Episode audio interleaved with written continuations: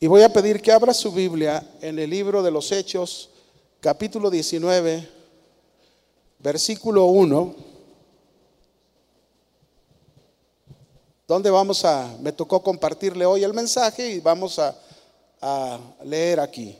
Hechos 19, verso 1 al 6 dice, aconteció que entre tanto que Apolos estaba en Corinto, Pablo, después de recorrer las regiones superiores, vino a Éfeso y hallando a ciertos discípulos, les dijo, ¿recibisteis el Espíritu Santo cuando creísteis? Fíjense bien cuál es la pregunta de Pablo, ¿verdad? ¿Recibieron al Espíritu Santo cuando creyeron? Y ellos le dijeron, ni siquiera hemos oído que hay Espíritu Santo. Entonces dijo Pablo, ¿en qué pues fueron bautizados? Ellos dijeron, en bautismo de Juan. Dijo Pablo, Juan bautizó con bautismo de arrepentimiento, diciendo al pueblo que creyesen en aquel que vendría después de él. Esto es, en Jesús el Cristo. Cuando oyeron esto, fueron bautizados en el nombre del Señor y habiéndoles impuesto Pablo las manos, vino sobre ellos el Espíritu Santo y hablaban en lenguas y profetizaban.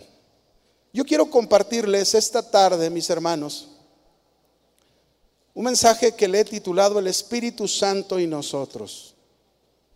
El Espíritu Santo y nosotros. Semanas pasadas atrás, el pastor Chuy nos había compartido las experiencias con el Espíritu Santo y luego después, un domingo, el pastor Salvador Pardo nos compartió, yo tomé este mismo texto incluso que él compartió, nos habló de una vida llena del Espíritu Santo. Y la verdad yo me quedé con la inquietud,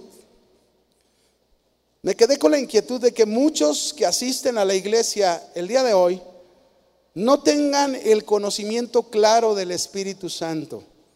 Y podría estar pasando lo mismo que este pasaje que leímos al inicio. ¿verdad? Que eran discípulos del Señor, habían oído del arrepentimiento, se habían bautizado, incluso habían creído en el Señor, pero no habían recibido el Espíritu Santo, ni le conocían. Así existen muchos que así se encuentran. Y la razón principal que así se encuentran Pueden ser dos cosas, ¿verdad? Que son similares. Podría ser la ignorancia por un lado o por otro lado la falta de conocimiento del Espíritu Santo. Por lo cual no pueden llegar a tener una experiencia personal con el Espíritu Santo y mucho menos pueden buscar una llenura de Él.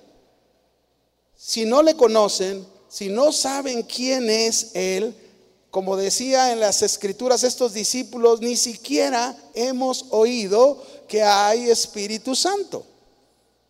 Así que para muchos de ustedes quizás se les refresque la memoria de lo que vamos a hablar, ¿verdad? Y esto traiga quizás una frescura a su vida.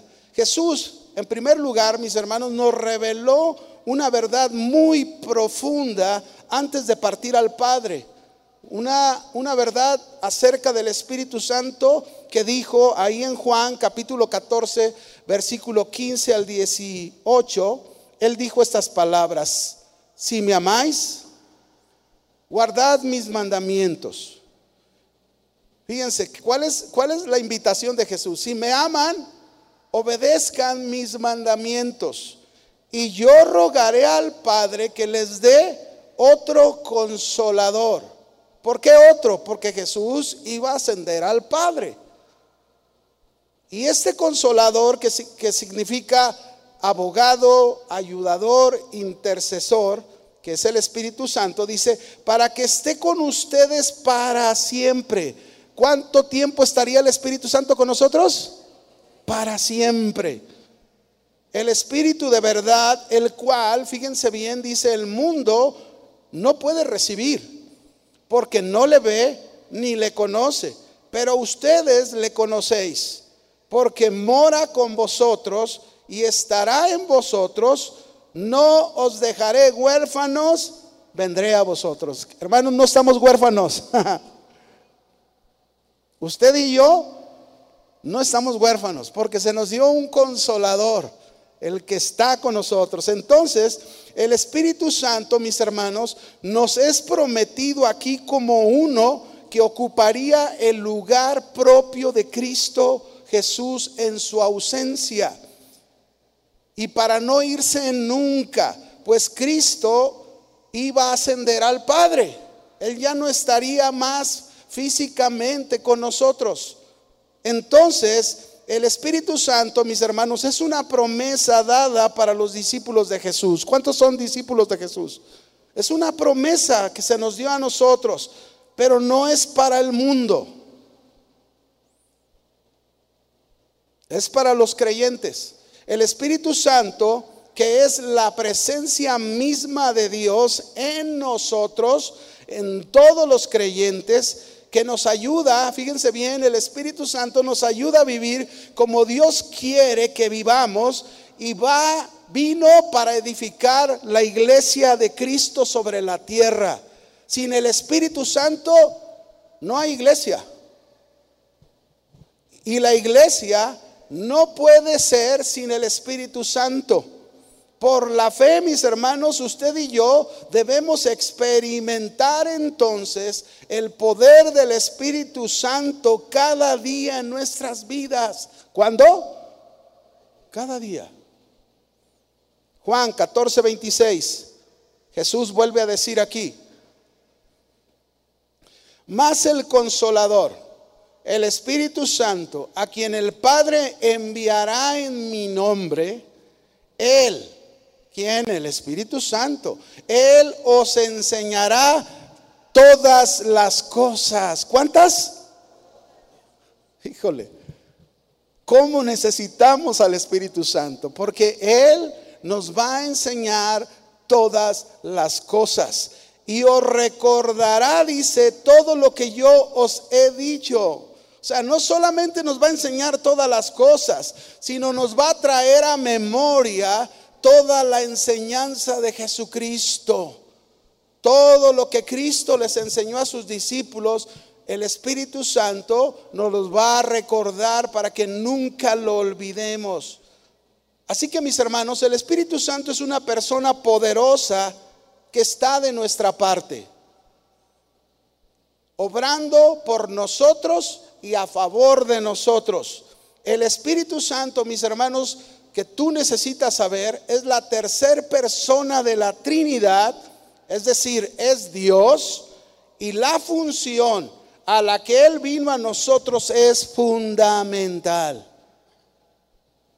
La función del Espíritu Santo en la vida de cada creyente es fundamental. Aunque Jesús ascendió al cielo, y envió a su Espíritu Santo a vivir en los creyentes, el tener al Espíritu Santo, escúchame, eh, al tener al Espíritu Santo equivale a tener a Jesús mismo. Hay personas que no se percatan de la obra del Espíritu Santo. Y esto es así porque no conocen ignoran la actividad del Espíritu Santo. E incluso por falta de conocimiento, muchos no lo han recibido por fe. Pero a quienes oyen o han escuchado las palabras de Cristo, han creído en Él, ahora entienden el poder del Espíritu Santo que les ha dado. Y ese poder les ha llevado a disfrutar, fíjense bien, disfrutar una nueva manera de ver la vida. ¿Cuándo recibimos al Espíritu Santo? Esto es bien importante. ¿Cuándo recibimos al Espíritu Santo? ¿Cuándo? La promesa, fíjense bien, la promesa la recibimos desde que nos arrepentimos y creímos en el Señor Jesucristo. ¿Cuántos se han arrepentido y cuántos han creído en el Señor Jesucristo? Yo creo que la mayoría. A lo mejor hay unos cuantos que son nuevos y no han escuchado eso. Bueno, cuando tú te arrepientes y tú crees en el Señor Jesucristo, la promesa es para ti. La promesa del Espíritu Santo es para ti. No ocupas brincar, no ocupas gritar mucho, no ocupas volverte loco, lo único que ocupas es arrepentirte y creer en el Señor Jesucristo y por fe el Señor te da la promesa del Espíritu Santo. Vamos a comprobarlo. Hechos capítulo 2. Ve conmigo ahí. Verso 37.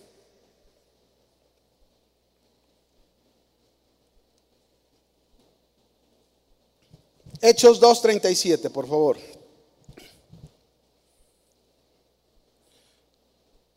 Pedro en el Pentecostés dio un mensaje como nunca lo había hecho en su vida. Y muchos que estaban ahí reunidos escucharon el mensaje de Pedro y esto fue lo que sucedió.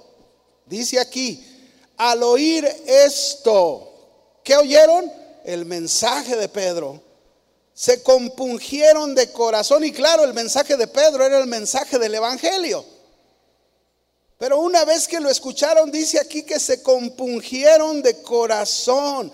¿Qué, ¿Qué, significa que se compungieron de corazón? Significa que la palabra atravesó su corazón de tal manera que ellos estaban convencidos que aquel mensaje era una verdad y querían dar una respuesta al mensaje. Así que se compungieron de corazón y dijeron a Pedro y a los otros apóstoles, varones hermanos, ¿qué haremos? Y Pedro les dijo, escuche lo que Pedro les dijo, arrepentíos y bautícese cada uno de vosotros en el nombre de Jesucristo para perdón de los pecados y recibiréis, ¿qué les dijo? Que recibirían el don del Espíritu Santo. Es decir, se tenían que arrepentir, esa era una parte importante, pero la otra parte que no aparece aquí esta palabra, pero está implícito que entre el arrepentimiento y el bautismo, el ir a las aguas, se ocupa fe, se ocupa confianza. Seguro habían puesto su fe y su confianza en el Señor y por eso, por el arrepentimiento y la fe, ellos recibirían esta maravillosa promesa del don del Espíritu Santo. Y luego le sigue diciendo, porque para ustedes es la promesa y para sus hijos. ¿Cuántos creen que la promesa del Espíritu Santo no solo es para nosotros? Es para nuestros hijos, es para sus hijos. ¿Lo cree o no lo cree? ¿Cuántos han estado orando que el Espíritu se derrame y se desborde en la vida de sus hijos? Aquí lo dice, no solo es para nosotros, es para nuestros hijos y para todos los que están lejos y para cuantos el Señor nuestro Dios llamare. Cuando lo recibimos entonces el Espíritu Santo, cuando nos arrepentimos y creímos en el Señor Jesucristo, ahí en fe se nos da la promesa de que recibiríamos el don del Espíritu Santo. Si tú te arrepentiste, si tú creíste en el Señor Jesucristo, tú tienes ya en tu vida este gran sello del don del Espíritu Santo, el regalo de Dios. Ahora, otro texto, Efesios 1:14. Vamos a confirmarlo. Efesios 1:14. Es una carta de Pablo y mira cómo Pablo dice exactamente lo mismo, ¿no? Dice aquí, en él también vosotros, habiendo oído la palabra de verdad, como pasó en Hechos, habiendo oído la palabra de verdad, el evangelio de nuestra salvación y habiendo creído en él. Aquí ahora no aparece la palabra arrepentimiento, pero seguro, habiendo oído el mensaje del Evangelio de nuestra salvación, nos llevó al arrepentimiento y habiendo creído en el mensaje del Evangelio, habiendo creído en el Señor Jesucristo, dice aquí, fuimos sellados con el Espíritu Santo de la promesa. ¿Fuimos qué? Sellados. Ahora, esta palabra, sellados, mis hermanos, es una palabra que se usa en forma metafórica, ¿verdad? La palabra sellados, que se refería a los anillos, ¿verdad? Antes de la realeza con la que ellos sellaban este, un edicto o una indicación que ellos mandaban y ellos decían, esto es propiedad mía. Entonces lo que significa que, que, nosotros cuando creímos en el mensaje del Evangelio, recibimos ese sello del Espíritu Santo en nosotros que nos hace propiedad de Dios. El Espíritu Santo, mis hermanos, es el sello que te hace propiedad de quién? De Dios. Pero luego dice, con el Espíritu Santo de la promesa, verso 14, que es las arras. El Espíritu Santo son las arras.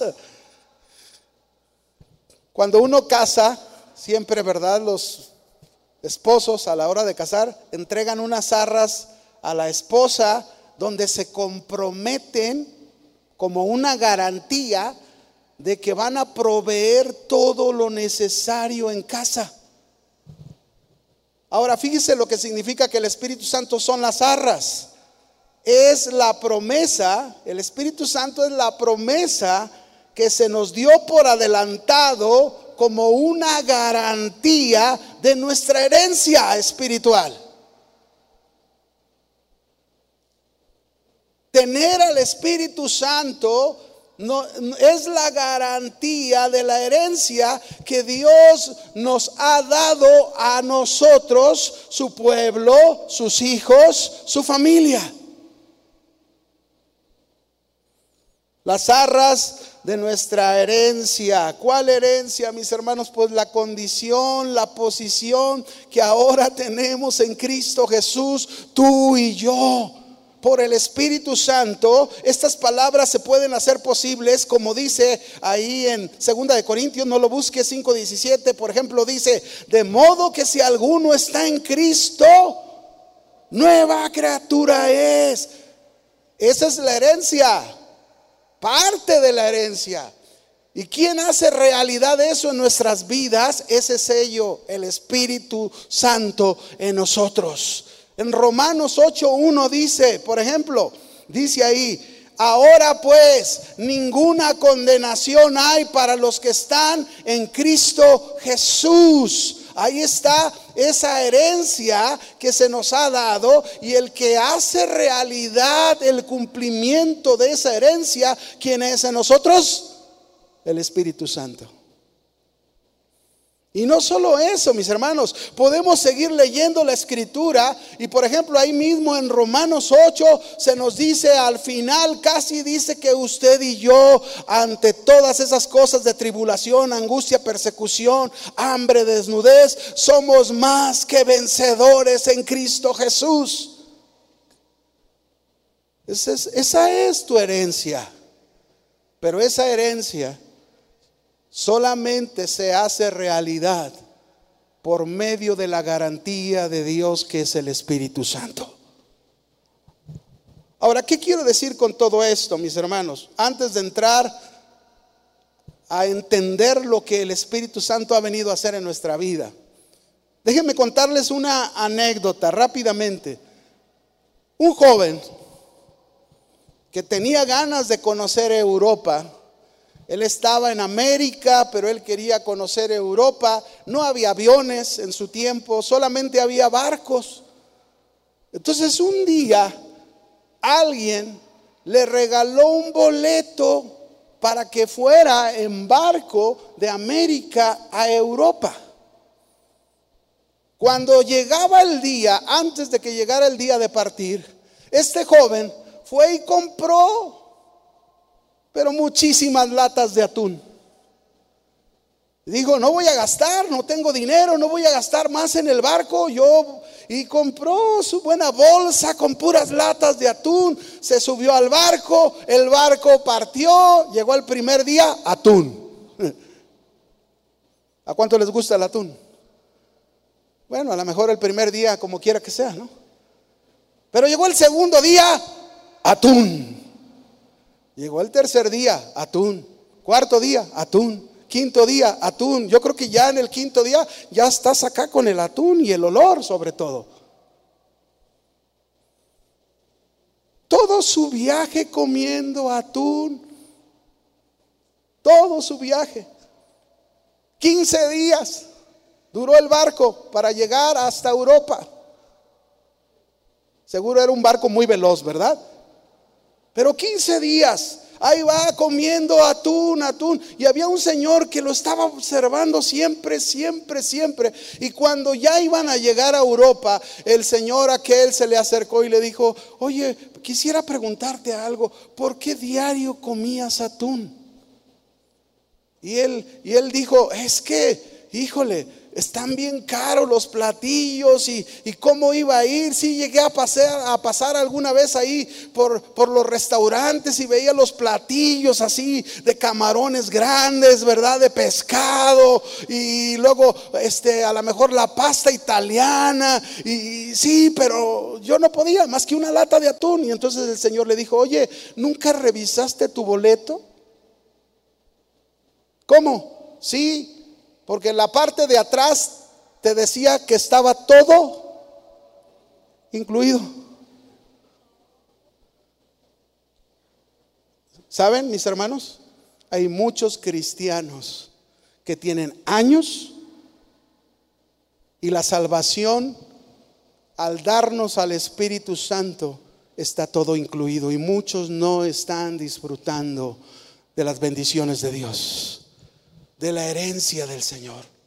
Muchos sí han oído del Espíritu Santo, sí han hablado y dicen, sí, ya lo tengo, y qué bueno si lo tienes, qué bendición si ya lo tienes, si ya lo recibiste. Si tú no habías oído hablar del Espíritu Santo, pues hoy es un día para que tú entiendas que por tu arrepentimiento y por la fe que has puesto en Jesús, por fe tú lo puedes recibir al Espíritu Santo y tener la experiencia con Él y disfrutar la compañía de ese abogado, de ese intercesor, de ese ayudador que estaría con nosotros para siempre.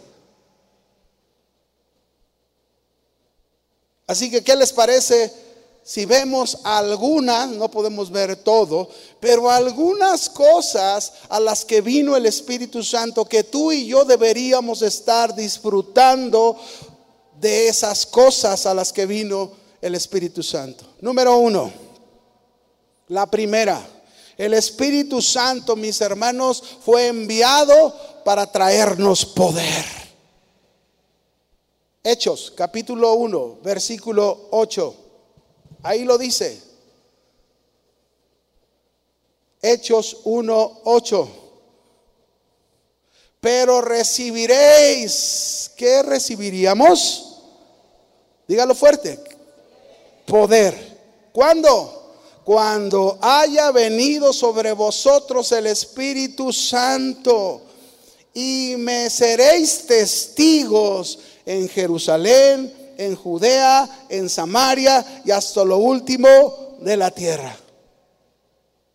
Yo quisiera cambiar los nombres, ¿verdad? Quisiera poner, y me serán testigos en Guadalajara, en México, en Estados Unidos, en América del Sur, en Europa. No podemos, hermano, no podemos llevar una vida cristiana sin el poder del Espíritu Santo.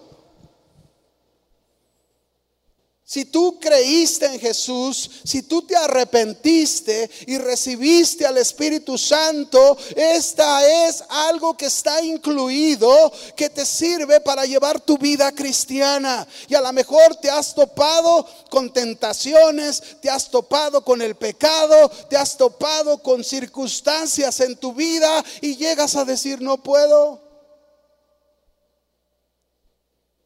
Por un lado digo que bueno que tú no puedes, pero ahora tienes que entender que por el poder del Espíritu Santo puedes. A eso vino, a traernos poder. El poder del Espíritu Santo, mis hermanos, involucra valor. Ese valor que se ocupa para estar enfrente de una familia no cristiana, una familia que es inconversa, desde tus padres hasta tus hermanos, pero que ahí en medio de las críticas, de las burlas, en medio de lo que te ofrecen, aquella vida de la que has salido, ahí está el poder para que tú puedas ser un testigo de Jesús, a lo mejor no en Jerusalén, pero sí en tu casa.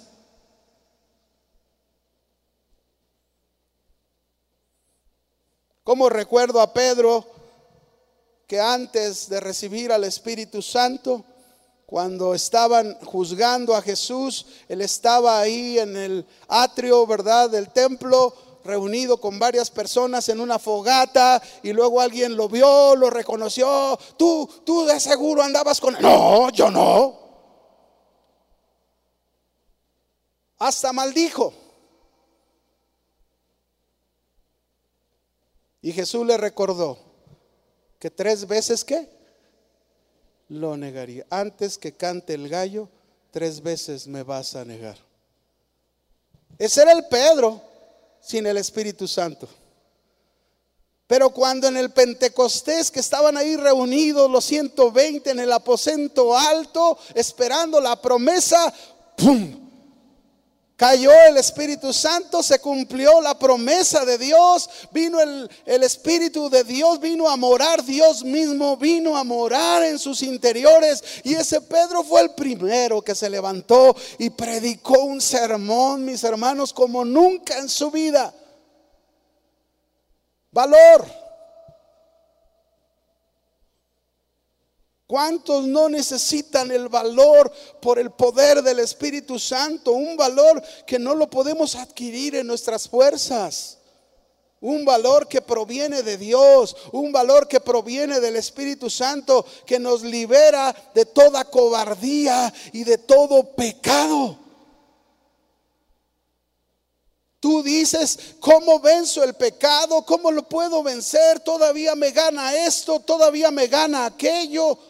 Romanos 8.2 dice, Romanos capítulo 8, versículo 2 dice, porque la ley del Espíritu de vida en Cristo Jesús me ha librado de la ley del pecado y de la muerte. ¿Quién te ha librado de la ley del pecado? La ley del Espíritu. ¿Y sabes lo que significa la ley del Espíritu? En primer lugar, significa la presencia del Espíritu Santo en tu vida. En segundo lugar, significa que el Espíritu Santo ha traído a tu vida una nueva vida, que es la nueva vida espiritual por la cual tú eres libre del pecado. Y no solamente del pecado, incluso nos dice, somos libres de la muerte, porque un día seremos resucitados de entre los muertos.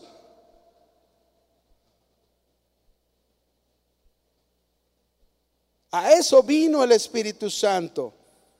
El Espíritu Santo es el que te da valor, te da la capacidad de poder enfrentar toda situación difícil y complicada. No estás huérfano, no estás solo. Tienes a Dios mismo por el Espíritu Santo morando en tu interior. Pero muchos lo ignoran. Muchos no toman de su ayuda, de, ser ese abogado que intercede por nosotros. Tenemos el caso de Timoteo, por ejemplo, ¿verdad? Ahí en, en segunda de Timoteo, capítulo 1, versos 6 al 18, Timoteo, cuando habían apresado a Pablo, su maestro, lo iban a ejecutar, y Timoteo por luchas en la iglesia, por todo esto, experimentaba temor, cobardía en su vida, como muchos quizás de nosotros en algún momento de nuestra vida llegamos a experimentar eso. Y mira lo que dice, Pablo le da este consejo, por lo cual, Timoteo, te aconsejo que avives el fuego del don de Dios que está en ti por la imposición de mis manos. Ese avivar el fuego del don de Dios, lo que le estaba diciendo Pablo, era mantener el poder que recibió del Espíritu Santo para el ministerio que fue llamado. Poder del Espíritu Santo, no cobardía, no temor, porque miren, el siguiente versículo le dice, porque no nos ha dado Dios espíritu de cobardía, sino Dios nos ha dado poder, amor y dominio propio. Tú tienes al Espíritu Santo que está a tu favor. Tú tienes al Espíritu Santo que está por ti, que está contigo. Si has creído en el Señor, el Señor te ha dado su promesa. Tienes el sello de ser propiedad de Dios, pero está incluido todo esto con el Espíritu Santo al darnos ese poder para poder vencer Dios quiere, mis hermanos, que usted y yo nos llenemos de ese poder del Espíritu Santo, ¿verdad? Para que ríos de agua viva corran de nuestro interior. Así deberían de ser nuestras vidas, agua viva corriendo de nuestro interior, fluyendo el poder, en este caso de lo que estamos hablando, del Espíritu Santo. Un poder, mis hermanos, que nos equipa. Un poder que nos capacita para llevar a cabo la obra de Dios. Con ese poder podemos vencer al pecado que nos asedia todos los días. Con ese poder podemos enfrentar nuestros problemas cotidianos. Con ese poder podemos llegar a dar un buen testimonio de Jesús. Con ese poder podemos hacer mejor las cosas en nuestro hogar cuando no lo estamos haciendo. Con ese poder podemos vencer las pruebas que se atraviesan en nuestro caminar cristiano. Para eso es el poder que vino a traernos el Espíritu Santo. ¿Cuántos le dan gracias a Dios por eso? ¿Cómo necesitamos el poder de Dios? Mire, por ejemplo, si pensáramos en unos jóvenes, un joven cristiano, una jovencita cristiana que andan de novios, necesitan de ese poder para obedecer al Señor y llevar una vida agradable a los ojos de Dios antes de casarse. ¿Y por qué lo digo? Porque quizás ese par de jóvenes lleguen a ver a algunos conocidos de ellos que son novios y cómo con una facilidad se van a la playa solos, como si fueran casados, y, y, luego oigan, es que así es con todos, es normal. Pero yo diría que es con todos los que no conocen y tienen al Señor. Pero quienes conocen al Señor y tienen el poder del Espíritu Santo en sus vidas, no es así. Amén. ¿Por qué? Porque tenemos ese poder por el cual podemos guardarnos hasta el día, en este caso como pareja de novios, hasta el día que el Señor nos dé la oportunidad de unir nuestras vidas delante de Él, casarnos y entonces poder disfrutar de las cosas que Dios tiene dentro del matrimonio pero no antes. O, pensar en aquel varón también, por ejemplo, aquel varón que va a su trabajo y diario en su trabajo enfrenta a una compañera resbalosa, que cada día se viste provocativamente y viene para quererlo seducir, pero ese varón cristiano que se mueve en el Espíritu Santo, que se mueve en el poder del Espíritu Santo, un día le pone un alto a esa mujer ligera que se acerca a él. Y le muestra y le dice a esta mujer que él tiene una maravillosa esposa a la cual ama y jamás sería capaz de engañarla y mucho menos él tiene a un Dios al cual nunca defraudaría.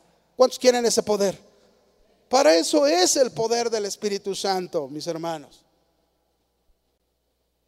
Para eso es el poder del Espíritu Santo. Pero en fin, vamos más adelante.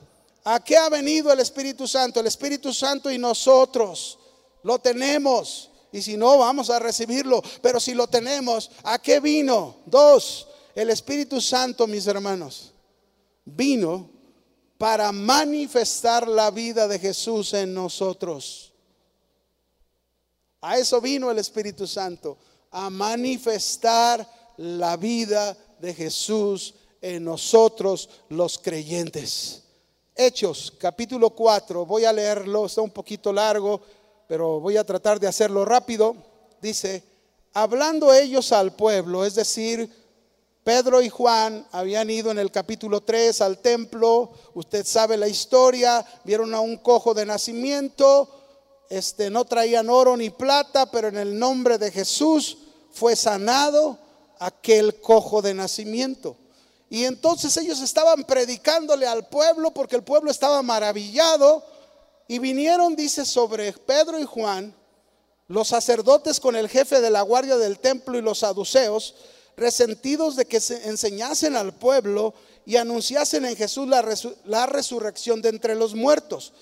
Y les echaron mano y los pusieron en la cárcel hasta el día siguiente porque era ya tarde. Mire, no crea que le echaron mano así muy suavecito. ¿eh?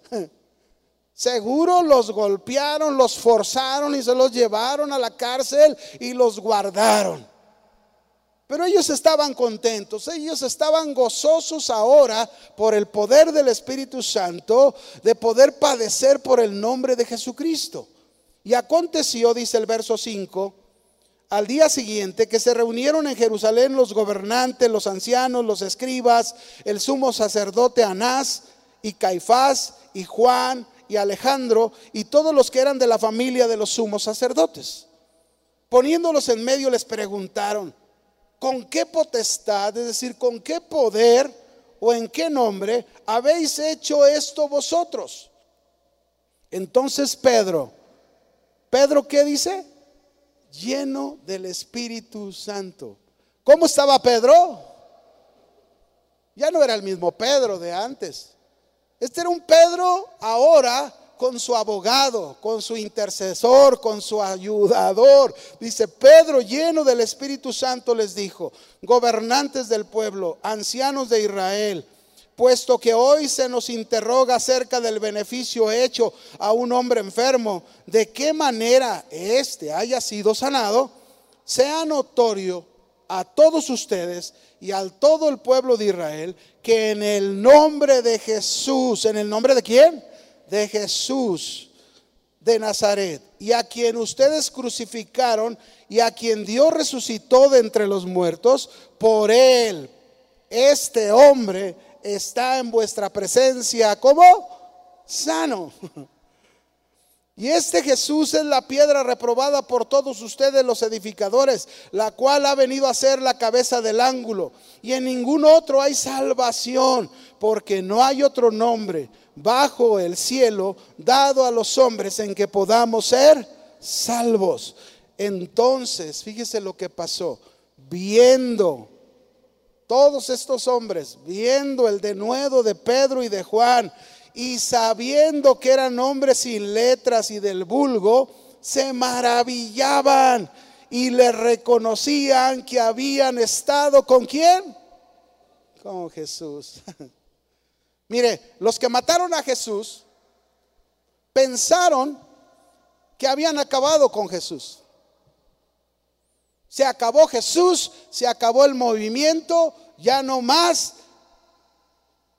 Pero nunca se imaginaron que la venida del Espíritu Santo sobre cada uno de ellos, los llevaría a manifestar en cada uno la vida de Jesús. Es decir, ahora Jesús ya no estaba físicamente, pero ahora Jesús estaba en todas partes por medio de sus discípulos. Jesús se había multiplicado.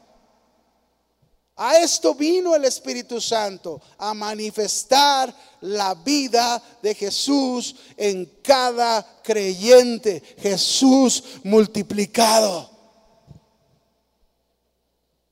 A eso vino. Dios, miren hermanos, Jesús quiere manifestar su vida en cada uno de nosotros.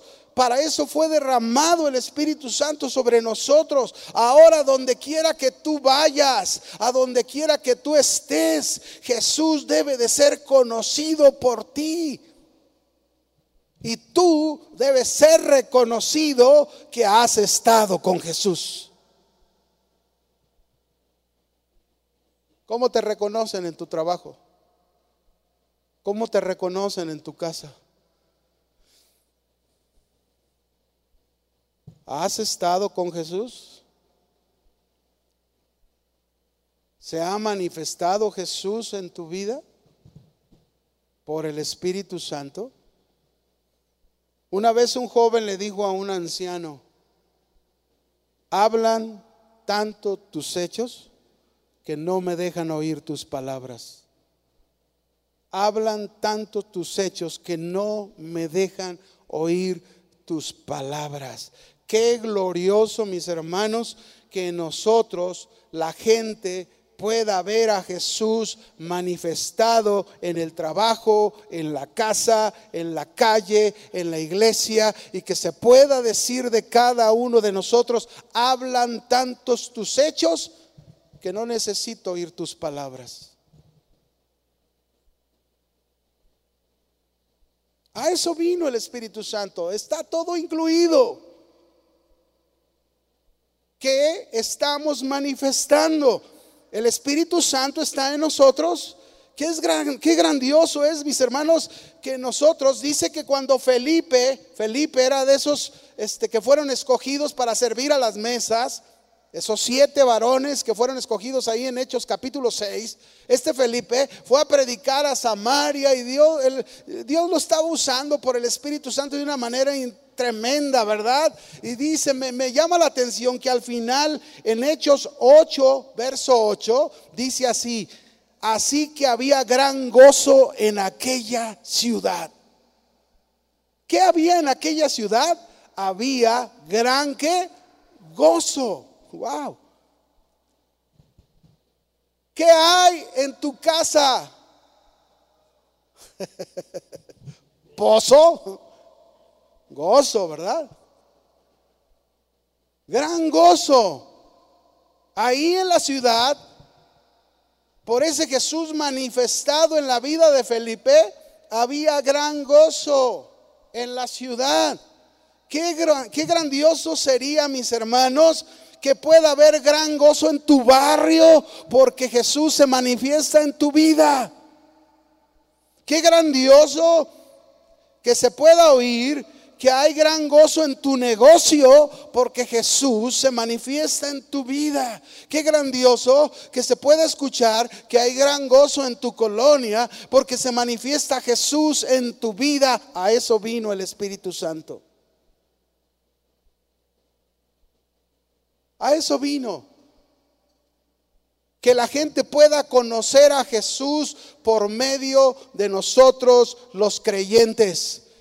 Jesús físicamente está con el Padre haciendo su función como el sumo sacerdote intercediendo por nosotros, pero nosotros ahora por el Espíritu Santo tenemos la responsabilidad de manifestar a Jesús. Si el Espíritu Santo está en ti, a donde tú vayas, Jesús debe de ser conocido a donde tú vayas. Tres, ¿a qué vino el Espíritu Santo? El Espíritu Santo también, mis hermanos, no solo vino a manifestar la vida de Jesús, vino a hacer una función también muy, pero muy importante, que es ayudarnos a formar el carácter de Cristo Jesús en nosotros. Por eso es el Espíritu Santo y nosotros.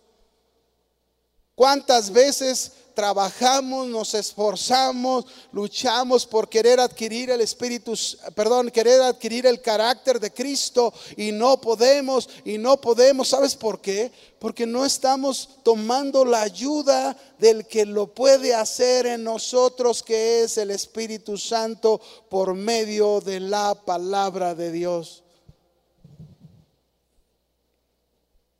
¿Cómo vamos a seguir a Jesús? ¿Cómo vamos a servirle a Cristo? ¿Cómo vamos a adorarle a Cristo? La respuesta a estas preguntas definitivamente es que sin un carácter como el de Cristo, todo lo que tú y yo pudiéramos hacer sería como ese metal que resuena y ese címbalo que retiñe. Es decir, no dejaríamos de ser personas vacías.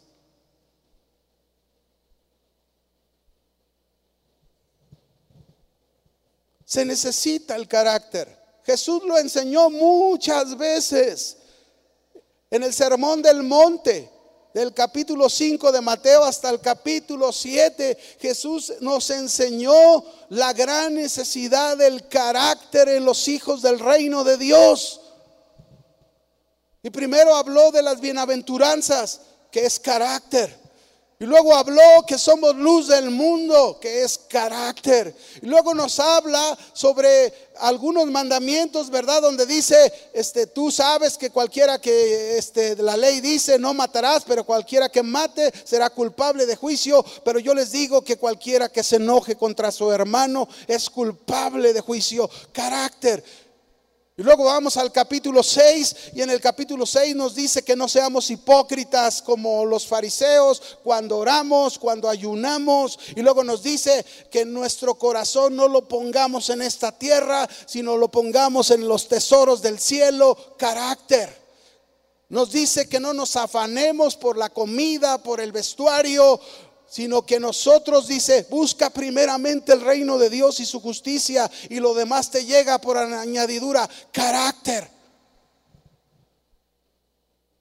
Llegamos al capítulo 7, no juzguéis, carácter. Este es, este, es, este es, el llamado de Jesús. Necesitamos formar el carácter de Cristo en nosotros y a eso vino el Espíritu Santo, a ayudarnos, a trabajar en nosotros como el alfarero trabaja con el barro. Así el Espíritu Santo haciendo esa función en nuestro interior para formar ese carácter de, de Cristo en nosotros.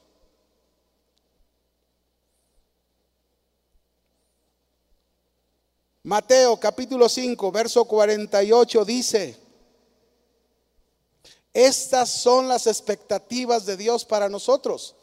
¿Qué dice ahí? Mateo 5, 48, sed pues vosotros, ¿qué nos pide Dios que seamos? Perfectos, como vuestro Padre que está en los cielos es esa es la expectativa de Dios para nosotros y para lograrlo necesitamos el carácter de Cristo formado en nosotros. Dios no espera menos de ti, de mí. Dios eso es lo que espera de nosotros. Eso es lo que Él quiere de nosotros. A lo mejor podríamos hacer la pregunta, ¿por qué tenemos que ser como Cristo? ¿Por qué tenemos que ser como Él? Y la respuesta sería, segunda de Pedro, capítulo 1, verso 4, que dice, nos ha dado preciosas y grandísimas promesas para que por ellas llegaseis a ser participantes de qué? ¿De qué se nos ha hecho participantes? Dígalo fuerte. Wow. Gracias Dios. No merecíamos semejante herencia. Esta es la herencia de Dios, mis hermanos. Fuimos hechos participantes de la naturaleza divina. ¿Qué significa esto? Esto quiere decir que se nos ha dado una nueva vida por medio del Espíritu Santo, una nueva vida espiritual que no proviene de la tierra, sino proviene de lo alto. Es una nueva vida, la vida Zoé, la vida misma de Dios es la que se nos ha compartido y es por esa vida espiritual que puede ser posible que seamos formados conforme al carácter de Cristo. No hay excusa. Si tú tienes al Espíritu Santo, no hay excusa para decir que no se puede que seas formado a la imagen de Jesucristo. No.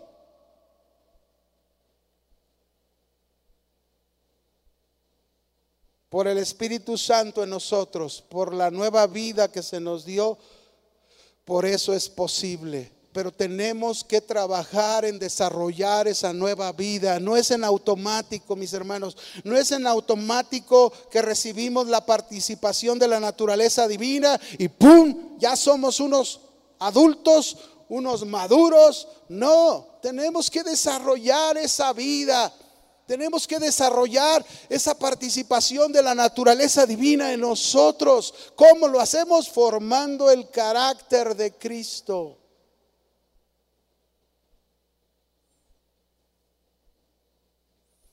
Formando el carácter de Cristo en nosotros. Hay un texto en la Biblia, segunda de Corintios 3:18. Me gusta mucho porque esto lo ilustra de esta manera, ¿no?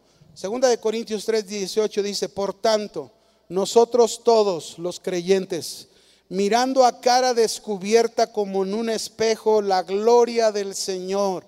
¿Qué significa esto? Esta es una metáfora del espejo donde contemplamos la gloria de Dios hoy en día es por su palabra. Ese espejo nos habla hoy en día. ¿Dónde vemos la gloria de Dios? ¿Dónde la encontramos? En su palabra. ¿Dónde? Ahí, cuando tú vas al espejo de la palabra de Dios, la palabra de Dios es la que te transforma. Como lo dice aquí, mirando a cara descubierta como en un espejo la gloria del Señor, somos transformados de gloria en gloria.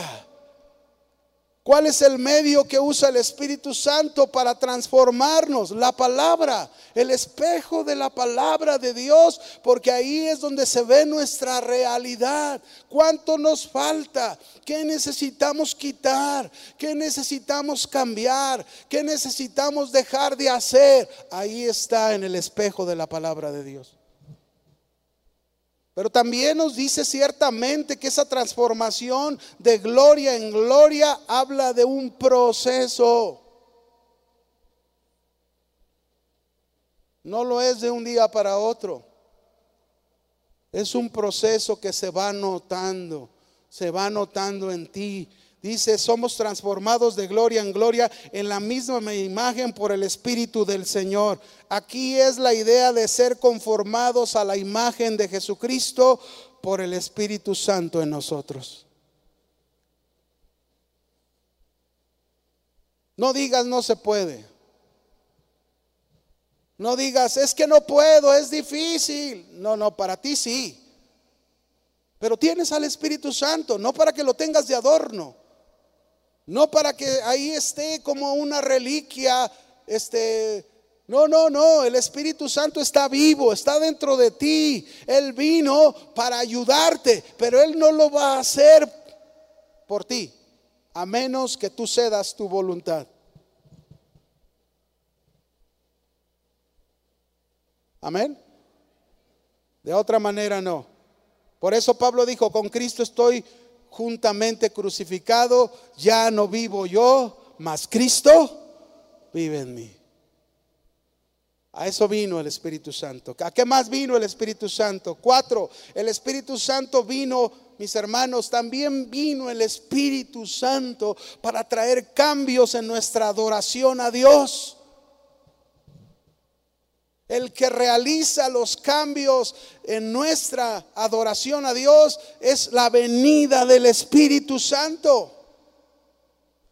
Cuando Jesús le hablaba a la samaritana, ¿verdad? La hora viene, la hora es, cuando los verdaderos adoradores adorarán al Padre en espíritu y en verdad. Cuando te conviertes en un verdadero adorador, cuando tú, hermano, entregas tu vida al Señor, el Espíritu Santo viene a morar a tu vida y el Espíritu Santo te trae una nueva vida espiritual en la cual tú estás entregando el control de tu vida, el gobierno de tu vida al Espíritu Santo. Entre más vida espiritual tengas, más relación espiritual de adoración tendrás con tu Padre que Dios es espíritu. ¿Cuál es esa verdadera adoración? Tu verdadera vida espiritual. Entre más vida espiritual tengas, mejor adorador serás al Señor. Porque por el Espíritu Santo, mis hermanos, por el Espíritu Santo nos hemos convertido en templos. Ahora somos templos donde mora. ¿Quién mora en ese templo? El Espíritu Santo. Por eso, ahí en en segunda de en, primera de Corintios 6:20, por eso nos dice al final, porque habéis sido comprados por precio, glorificad pues a Dios en vuestro cuerpo y en vuestro espíritu, los cuales son de quién son? De Dios. Tu vida entera fue comprada por la sangre de Cristo. La vida espiritual que ahora tienes se te ha dado por el Espíritu Santo. Por eso tu cuerpo y tu vida espiritual le pertenecen a Dios. A eso vino el Espíritu Santo, a traernos una nueva adoración en espíritu y en verdad, que la podemos dar por, por esa vida espiritual que el Espíritu Santo nos da. Y esto tiene que ver con el último punto, porque va relacionado el último punto con esto. ¿Cuál es el último punto que te quiero compartir? El Espíritu Santo, mis hermanos, vino para que tú y yo seamos llenos de Él todos los días. Es decir, llevemos una mayor vida espiritual. La llenura del Espíritu Santo tiene una sinergia con la vida espiritual. Es decir, ya fuimos bautizados, ya se nos dio el Espíritu Santo. Ya fuimos sellados por el Espíritu Santo. Somos propiedad de Dios. Nuestro cuerpo, nuestro espíritu le pertenecen. ¿A quién le pertenecen? A Dios. Muy bien. Ahora, mis hermanos, ya Dios cumplió su promesa. Esa es solo la obra de Dios. Pero ahora la llenura es responsabilidad de nosotros. La llenura es responsabilidad tuya y mía. Ahora, déjame explicarte. La llenura del Espíritu Santo, mis hermanos, no significa que cada vez venga a nosotros una parte del Espíritu Santo. No, no, no, no, no. Repito, la llenura del Espíritu Santo no significa que cada vez venga una parte del Espíritu Santo a nosotros. No, tú y yo recibimos al Espíritu Santo en nuestro interior completo. Dígalo, completo. Yo tengo el Espíritu Santo completo en mi interior.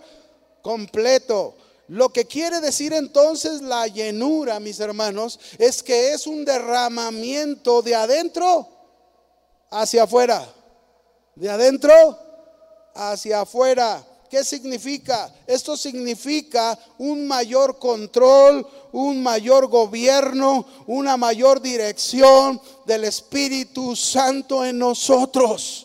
Eso es la llenura. Entre más control tiene el Espíritu Santo de ti, entre más gobierna el Espíritu Santo tu vida, entre más dirección lleva el Espíritu Santo de tu vida, eso habla de la llenura del Espíritu Santo en ti.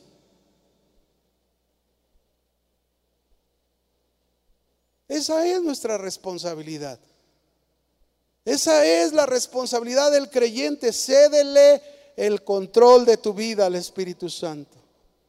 Cédele el gobierno de tu vida al Espíritu Santo. Yo le ponía en la semana a unos que estaba aconsejando el ejemplo y yo le decía, mira, él me decía que trabajaba en Uber. Y yo le decía, mira, esto es como esto. Hasta hoy tú has manejado el auto y, tienes, y traes al Espíritu Santo de copiloto. La idea de la llenura es que dejes que el Espíritu Santo maneje y tú te vuelvas el copiloto. Déjalo que Él maneje tu vida. Déjalo que Él gobierne tu vida. Déjalo que Él dirija tu vida. Es ahí donde tú vas a comprobar la llenura del Espíritu Santo. ¿Cómo nos llenamos del Espíritu Santo? Termino con esto. ¿Cómo nos llevamos, cómo nos llenamos del Espíritu Santo? ¿De qué manera nos podemos llenar todos los días del Espíritu Santo? Hay dos maneras de acuerdo a la escritura.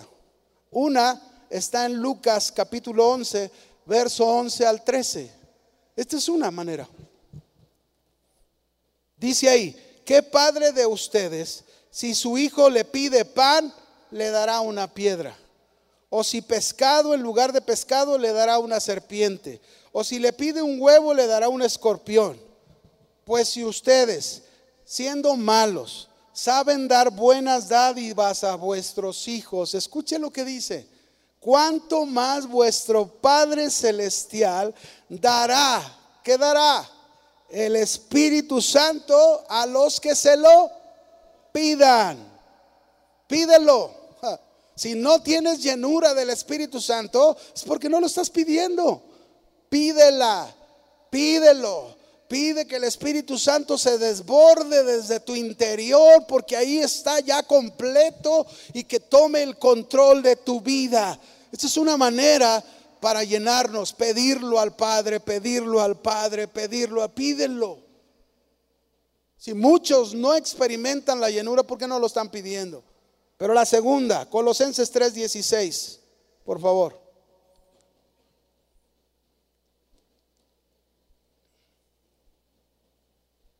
Colosenses 3:16 dice, la palabra de Cristo, ¿la qué? Palabra de Cristo, more en abundancia en vosotros. Hasta aquí nos vamos a detener. More en abundancia en vosotros. ¿Qué tenemos que hacer? Uno, pedirlo. Dos, que la palabra de Cristo more en abundancia en nosotros. Jesús dijo en Juan 6:63, él dijo, el espíritu es el que da vida, la carne para nada aprovecha. Las palabras que yo les he hablado son espíritu y son vida. Así que la palabra de Cristo es espíritu y es vida. Y fíjense lo que dice que debe de ser. La palabra more. Esta palabra morar en el griego significa vivir. Pero, fíjense bien, significa vivir, pero denota gobernar. Yo diría que el texto debería decir entonces, de acuerdo a esta definición, la palabra de Cristo gobierne en abundancia en vosotros gobierne en abundancia en vosotros. Entre más gobierne la palabra de Cristo en abundancia en nosotros, mis hermanos, entre más esa palabra viva en nosotros, seguro tendremos una mayor vida espiritual. Y si tenemos una mayor vida espiritual, seguro estamos cediéndole el gobierno, el control, la dirección al Espíritu Santo. ¿Y qué pasa si la palabra de Cristo mora en abundancia en nosotros? ¿Qué pasa? Dice aquí, enseñándonos, exhortándonos unos a otros en toda sabiduría, cantando con gracia en vuestros corazones al Señor con salmos e himnos y cánticos que espirituales. Wow.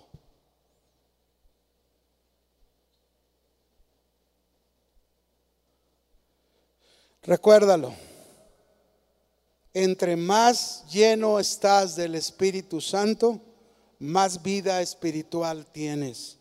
Entre más vida espiritual tienes por la palabra, muestras cuán lleno estás del Espíritu Santo. Concluyo. Hago esta pregunta. ¿Ya recibiste al Espíritu Santo?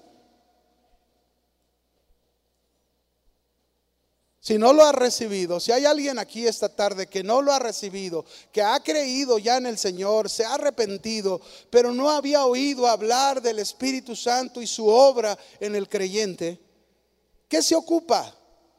para recibirlo. Solamente que te hayas arrepentido, que hayas creído en el Señor Jesucristo y Dios, Dios como promesa y respuesta a ti te sella con su Espíritu Santo, haciéndote propiedad de Dios. ¿Qué ocupa solamente alzar tus manos y decir, Señor, me he arrepentido, he creído en ti y por fe hoy recibo a tu Espíritu Santo? Y lo creo. Hoy está dentro de mí. Pero por otro lado, mis hermanos, si tú ya recibiste al Espíritu Santo, pero no te has llenado todos los días de Él. No has buscado responsablemente la llenura del Espíritu Santo que representa más vida espiritual en ti, una mayor vida espiritual en ti. Hoy puedes retomar ese camino. A lo mejor te has acostumbrado de tal manera que ni te acuerdas del Espíritu Santo. Enfrentas tus problemas sin acordarte que tienes al abogado, al intercesor, al ayudador de tu lado, que te dio poder, que te da poder, que vino para manifestar la vida de Jesús, que vino para formar el carácter de Cristo en ti, que vino para traer cambios en tu adoración a Dios, que vino para que seas lleno del Espíritu Santo más y más.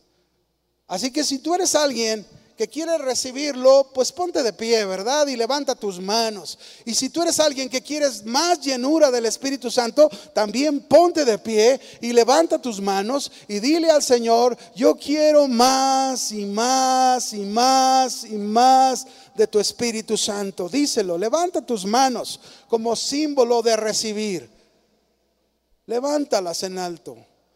Y primero voy a orar por aquellos que quizás no lo han recibido, por aquellos que quizás, repito, por la ignorancia o la falta de conocimiento, no han recibido al Espíritu Santo. Así que en esta tarde levanta tus manos y tú dile al Señor, Señor, me he arrepentido, he creído en ti y ahora al escuchar tu palabra, al escuchar este conocimiento del Espíritu Santo, yo lo recibo. Yo recibo este don, esta promesa maravillosa de tu Espíritu Santo, el cual con el cual me ha sellado y ahora soy propiedad tuya. Ahora te pertenezco. Mi cuerpo, mi espíritu es tuyo. Y yo quiero glorificarte con él. Derrámate, Espíritu Santo. Derrámate, Espíritu Santo. Derrámate, Señor, derrámalo como lo prometiste. Y lo has seguido haciendo de generación a generación. Tu Espíritu Santo sigue derramándose, sigue fluyendo. Oh Señor, en el nombre de Jesús. Si hay alguien aquí, Señor, que quizás no se había arrepentido, no había creído en ti, pero en esta noche te dice, Señor, me arrepiento de toda mi vida pasada, de todos mis pecados. Y creo en ti como el único Salvador de mi vida, el Señor de mi vida. Señor, derrama ese don que es para nosotros, para nuestros hijos y para todos los que están lejos y a los que tú llamares. Derrámalo, Señor. Pero también, Padre Celestial, esta noche te pedimos la llenura Quizás todos hemos, recibido ya este don maravilloso de contar con el Espíritu Santo. Pero Señor, lo hemos tenido de adorno, lo hemos tenido ignorado, no lo hemos considerado. Pero hoy queremos la llenura, queremos que nos llenes más y más de tu Espíritu Santo. Desbórdalo como decía el rey David, mi copa está rebosando. Que así nuestras copas, nuestras vidas rebosen del Espíritu Santo con ese poder, con esa manifestación del Espíritu Santo, con ese carácter de Cristo. Señor, con esa nueva adoración espiritual a la cual vino a envolvernos. Pero sobre todo, Señor, danos esa llenura, no solo en este momento, todos los días. Señor, pone en nosotros la convicción de llenarnos, de que tu palabra gobierne en abundancia en nosotros. En el nombre de Jesús. En el nombre de Jesús.